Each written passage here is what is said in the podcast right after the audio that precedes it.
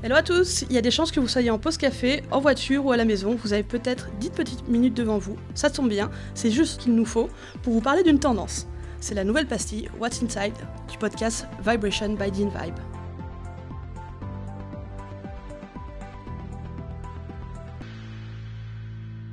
Salut Alix Salut Mathilde Je suis très contente d'être avec toi aujourd'hui et du coup on va décrypter un phénomène euh, qui agite la sphère beauté en ce moment, les skinfluencers.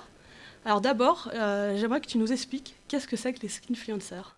Alors les skinfluencers, euh, comme on peut s'en douter, euh, c'est le mélange de skin et de influencer.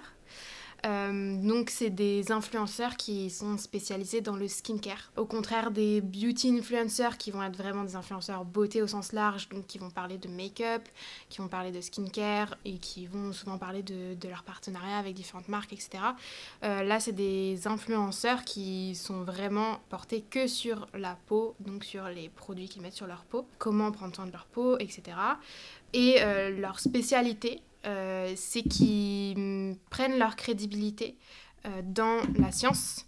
Euh, donc, euh, ils vont se... C'est des experts. Alors, ils deviennent experts au fur et à mesure, mais par contre, ce ne sont pas des professionnels, donc ce ne sont pas des dermatologues, parce qu'il y a aussi euh, des influenceurs qui sont des dermatologues. Euh, par exemple, je pense aux États-Unis à Dr. Dre, D-R-A-Y, euh, qui est une skinfluencer, mais qui, elle, est une dermatologue. Euh, donc c'est sa profession, elle fait ça dans la vie et du coup elle va euh, partager ses connaissances euh, à tout le monde euh, via YouTube notamment. Mais euh, les skinfluencers qui ont le plus de succès et dont tout le monde parle, c'est plutôt des personnes qui euh, sont passionnées par le skincare et en fait ils vont chercher des informations de professionnels donc, ils vont aller chercher des informations via ces dermatologues-là, par exemple, ou sinon, ils vont aller se renseigner dans des publications scientifiques. Donc, ils vont vraiment tirer toutes leurs informations de la science et la rendre euh, beaucoup plus accessible euh, et plus simple à comprendre. Pour euh, le grand Et public. Voilà, pour des gens normaux, en fait. Quand est-ce que ce, euh, ce phénomène a commencé un peu à boomer? Pour prendre un exemple que je pense, je, je pourrais en parler pendant des heures. Vas-y, vas-y, on est là pour ça. Le but, c'est de pas en parler pendant des heures quand même. Mais mon exemple préféré, c'est Hiram. Donc, euh, il a sa chaîne sur YouTube qui s'appelle Skincare by Hiram. Ouais. Euh, et euh, Hiram, il a commencé à vraiment boomer sur les réseaux sociaux début 2020 en faisant notamment une vidéo sur CeraVe. Et en fait, il a commencé à faire ses vidéos en parlant de ses marques préférées, euh, de qu'est-ce qu'il aimait dans ses marques, parce qu'en fait, les skinfluencers, ils parlent beaucoup, euh, en tout cas actuellement, des ingrédients euh, dans les produits. Ils vont aller regarder tous les ingrédients dans les, dans les compositions des produits et dire, alors cet ingrédient-là, il est bien parce qu'il fait ça. Cet ingrédient-là, par contre, faites attention, euh, il ne faut pas l'avoir du tout dans vos produits, sinon c'est dangereux. Et donc, les marques qui utilisent ces ingrédients-là, il faut euh, un peu les évincer. Et du coup, avec ce contenu-là, Hiram, il a commencé à se faire connaître. et ensuite, en fait, ce qu'il disait, ça a été repris sur TikTok. Et c'est comme ça que ça a commencé à boomer. Et maintenant, on voit même en France des skinfluencers. Par exemple, euh, Cyril Laurent, euh, qui reprend un peu tout ce credo euh, de Hiram et à faire le même type de contenu. Euh, et donc, ça s'étend depuis début 2020, euh, on va dire à peu près. Et en fait, ils permettent de répandre un peu des tendances aussi qui maintenant on voit partout dans la beauté. Par exemple, la gentle beauty. Donc c'est la tendance dont on a, je pense, un peu parlé dans le peu, podcast précédent, donc qui est très lié à la clean beauty. Bah, la gentle beauty, ça a aussi beaucoup été poussé par euh, les skinfluencers. Parce qu'en fait, Hiram, en regardant les, les composants des produits euh, et en disant attention, ces ingrédients-là, c'est des ingrédients irritants, euh, ils sont mauvais pour votre peau, bah, en fait, il va pousser que les produits qu'il voit comme gentle, euh, donc doux pour la peau. Euh, et donc, il participe à, à faire passer ce message et à pousser cette tendance euh, qui, maintenant, on voit partout euh, dans les commentaires consommateurs. Euh, on voit tout le monde qui recherche euh, quelque chose de gentle et c'est aussi euh, grâce à leurs avis et ce qu'ils ont poussé. Et du coup, pour les marques, y a... c'est assez euh, percutant pour eux. Donc il y a un certain positionnement à prendre là-dessus. Ouais, c'est important à suivre bah, parce qu'ils ont vraiment un gros impact. Bah, par exemple, pour euh, voir l'impact de Hiram, il y a plusieurs choses. C'est que déjà, euh, quand il a commencé à pousser ses messages, qui était euh, donc attention, pas de fragrance dans vos produits skincare parce que c'est mauvais pour, pour, votre peau. Euh, c'est mieux d'avoir euh, des ingrédients comme le niacinamide, l'acide hyaluronique et à chaque fois il expliquait qu'est-ce que ça veut dire en fait. Il, il explique très simplement à quoi servent chaque ingrédient. En fait, on voyait déjà dans les commentaires de ses propres vidéos, on voyait que les gens, ils étaient à fond euh, donc il disait ok donc Hiram il a dit ça ça ça et ça. Il faut bien retenir on doit utiliser cette marque cette marque. Par contre cette marque là par exemple ils disaient tous euh, euh, Mario Badescu c'est une marque à bannir Hiram il a dit qu'il fallait plus l'utiliser donc il faut plus l'utiliser. Donc ah, il y a une vraie légitimité plein de gens qui reprenaient tout ce qu'il disait mais ce qui était impressionnant c'est que même dans les commentaires de vidéos d'autres personnes d'autres influenceurs qui étaient des skin influencers ou pas on voyait des gens qui disaient Ah, mais non, toi tu dis ça. Mais sauf que Hiram, il a dit ça. Euh, Hiram, il a dit que ce produit-là, il fallait pas l'utiliser, etc. Donc, même dans la sphère d'autres influenceurs, on voyait l'impact d'Hiram. Donc, déjà, qui est un indicateur de son poids, de son influence. Et en plus, ce qui est un fait très parlant, c'est aussi euh, l'impact de sa vidéo sur CeraVe. Donc, comme je disais, euh, Déjà, il a fait sa vidéo sur CeraVe.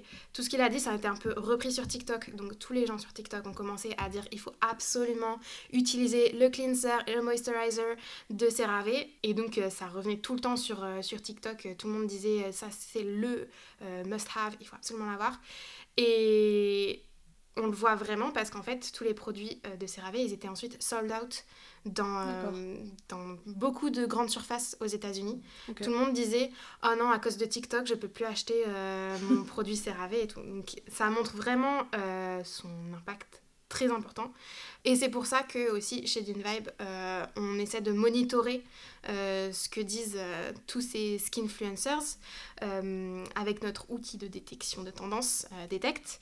on est capable de suivre tout ce qu'ils disent, les messages qu'ils poussent, les tendances qu'ils poussent, et ça nous permet de détecter les tendances, de les anticiper euh, plutôt que réagir une fois que c'est fait. Euh, là, on va pouvoir voir très tôt qu'est-ce qui commence à apparaître comme euh, signal, comme tendance, et pour que les marques puissent réagir ou, ouais, et, et s'adapter en fait. Pour que les marques puissent s'adapter. et par exemple, tout de suite comprendre, par exemple, quand sur la fragrance, bon, ça c'est un peu passé, mais enfin c'est toujours le cas, mais je veux dire, maintenant, c'est répandu, mais au tout début, on aurait pu voir très tôt que c'était la fragrance qui était la chose à, à bannir de toutes les compositions.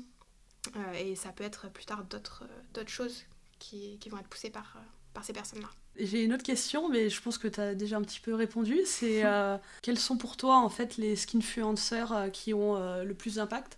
Alors je pense que le numéro 1, on le, on le connaît, mais tu peux le reciter. bah Hiram, euh, c'est mon préféré personnellement. euh, J'ai passé beaucoup de temps à regarder ce qu'il racontait, à regarder ses vidéos.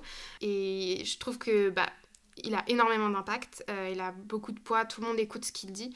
Et en fait, tout le monde écoute ce qu'il dit parce que euh, il se repose sur des faits. Et c'est ce qui est intéressant avec ces skinfluencers, c'est qu'ils se reposent vraiment sur des faits. C'est pas concret. Ouais, c'est pas euh, juste euh, ah cette marque je l'aime bien ou je l'aime pas. Bon bien sûr il y a toujours un peu un côté émotionnel je pense euh, mm. comme pour tout.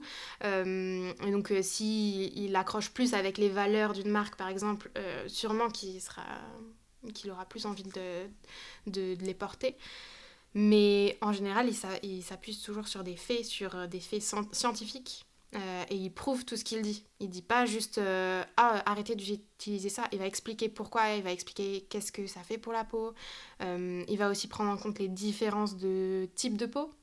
donc par exemple il y en a qui ont la peau plus grasse, d'autres la peau plus sèche. Et ça il va le prendre en compte à chaque fois dans ses conseils en disant il y a certains conseils qui sont plus adaptés à certains types de personnes. Et, et puis il a aussi, il y a tout un côté un peu humoristique euh, ou euh, entertainment, euh, divertissement, parce qu'il réagit aussi à, aux routines beauté d'autres personnes.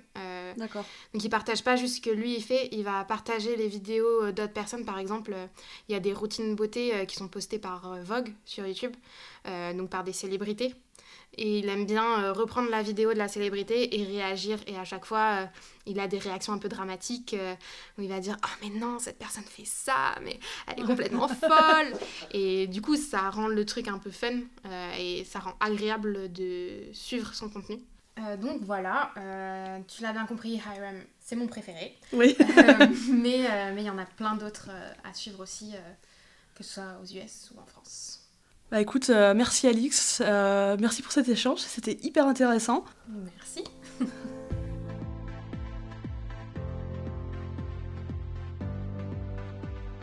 Chez DinVibe, nous n'avons pas de boule de cristal, mais nous avons développé une plateforme basée sur l'IA, DinVibe Detect, qui identifie et évalue les signaux qui façonneront le marché de demain. Pour en savoir plus sur DinVibe, retrouvez-nous sur www.dinvibe.com ou sur notre page LinkedIn. Et si vous avez aimé cet épisode, partagez-le avec vos amis et votre réseau. Vous pouvez aussi soutenir ce podcast en vous abonnant sur la plateforme de votre choix et en laissant un commentaire et des étoiles sur Apple Podcast. Cet épisode a été produit par le studio Encore Encore, réalisé par Chloé Wibo et Capucine Lebeau.